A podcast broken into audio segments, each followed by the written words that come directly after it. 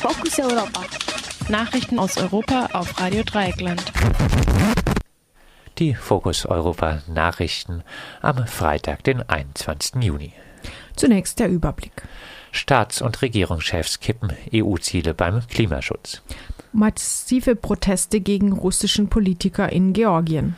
Lebenslange Haft für Tod von Flüchtlingen. Großbritannien. Boris Johnson tritt gegen Jeremy Hunt an. Die Staats- und Regierungschefs der EU-Länder haben sich nicht auf schärfere Klimaschutzvorgaben einigen können. Beim gestern zu Ende gegangenen Gipfel war ursprünglich geplant gewesen, eine neue Zielvereinbarung in die Abschlusserklärung aufzunehmen. Bis 2050 sollte die EU CO2-neutral sein. Medienberichten zufolge wurde diese Formulierung auf Druck aus Polen, Tschechien, Estland und Ungarn jedoch wieder gestrichen. CO2-neutral zu werden hätte bedeutet, dass die EU-Staaten bis 2050 so viel Emissionen einsparen oder kompensieren müssten, wie sie ausstoßen. Kompensieren lassen sich CO2-Emissionen unter anderem durch Aufforstung. Eine solche Zielvorgabe hätte den massiven Ausbau von Wind- und Sonnenenergie sowie ein Ende der Kohleverstromung bedeutet. Gerade in Polen ist jedoch der CO2-Ausstoß durch Kohlekraftwerke besonders hoch.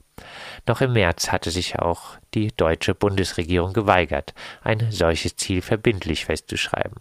Unter dem Eindruck der massiven Verluste an die Grünen bei der Europawahl und den nicht nachlassenden Klimaprotesten hatten aber mehrere Mitgliedstaaten ihren Widerstand gegen besseren Klimaschutz aufgegeben. Laut Spiegel ist mittlerweile eine überwältigende Mehrheit der EU-Staaten für das Neutralitätsziel.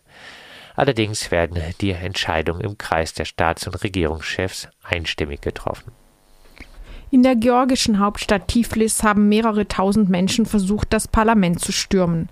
Anlass war eine Rede des russischen Abgeordneten Sergei Gavrilov, der für seine Ansprache auf dem Stuhl des georgischen Parlamentspräsidenten Platz nahm. Gavrilov nahm an einer Tagung von Parlamentariern aus Ländern mit christlich-orthodoxer Prägung teil. Bereits zuvor hatte es große Kritik an der Einreise des russischen Abgeordneten gegeben. Am Donnerstagabend kam es schließlich zu einer Demonstration mit etwa 10.000 TeilnehmerInnen vor dem Parlament. Als die Polizei versuchte, die Protestierenden auf einen anderen Platz zu drängen, wurden Tränengas und Wasserwerfer eingesetzt. Über die Zahl der Verletzten gibt es unterschiedliche Angaben. Mindestens 30 Demonstrantinnen und 39 Polizistinnen mussten laut Auskunft der Behörden im Krankenhaus behandelt werden. Das Verhältnis zwischen Georgien und Russland ist seit der Unabhängigkeit 1991 angespannt.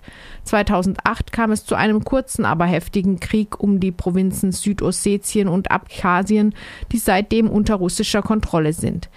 Sergei Gavrilov gilt unter anderem als Befürworter der Unabhängigkeit der beiden Regionen von Georgien. In Ungarn wurde in zweiter Instanz vier Männer zu lebenslangen Haftstrafen verurteilt. Sie wurden für schuldig befunden, im August 2015 für den Tod von 71 Geflüchteten verantwortlich zu sein. Die Menschen waren im Laderaum eines LKWs erstickt, der von Ungarn aus in Österreich unterwegs war. Auf der österreichischen Autobahn hatten die Fahrer den Laster abgestellt. Die Polizei fand die Toten erst einen Tag später.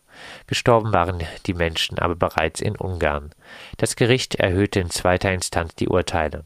Die vier Männer, ein afghanischer Staatsbürger und vier Bulgaren, müssen nun lebenslang ins Gefängnis. Nur der Fahrer des Begleitfahrzeuges hat die Aussicht auf eine vorzeitige Entlassung nach 30 Jahren. In einem früheren Prozess waren bereits weitere Mitglieder der Organisation verurteilt worden. Sie hatten mindestens 25 weitere Fahrten nach Österreich und Deutschland durchgeführt. Auch im Berufungsprozess wurde allerdings nicht geklärt, welche Verantwortung die ungarische Polizei am Tod der Geflüchteten trägt. Sie hätte bereits früher eingreifen können, weil sie die Handys der Bandenführer überwachte. Die Suche nach einem neuen Premierminister in Großbritannien geht in die letzte Runde. Bei den Vorwahlen haben sich der ehemalige Londoner Bürgermeister Boris Johnson und Außenminister Jeremy Hunt durchgesetzt. Sie stellen sich nun einer Urwahl durch die Mitglieder der konservativen Partei. Der neue Parteivorsitzende wird nach der Rücktrittsankündigung von Theresa May automatisch neuer britischer Premierminister. Johnson galt von Beginn an als Favorit, während Hunt voraussichtlich eher weniger Chancen geschlossen hat. Der Außenminister gilt als umgänglicher und taktvoller als Johnson und steht für Verhandlungsbereitschaft. Dagegen wirbt Johnson vor allem mit starken Gesten und Unabhängigkeitsrhetorik. Er will einen harten Ausstieg Großbritanniens aus der EU durchsetzen und war von Beginn an mit den Kompromissen zwischen Brüssel und London unzufrieden. Johnson hatte vor drei Jahren noch im Machtkampf gegen die bisherige Premierministerin Theresa May verloren und hatte seitdem auch als kurzzeitiger Außenminister an ihrem Rücktritt gearbeitet. Die gemäßigten oder auch nur realistischen Kandidaten waren bereits in den Vorrunden ausgeschieden.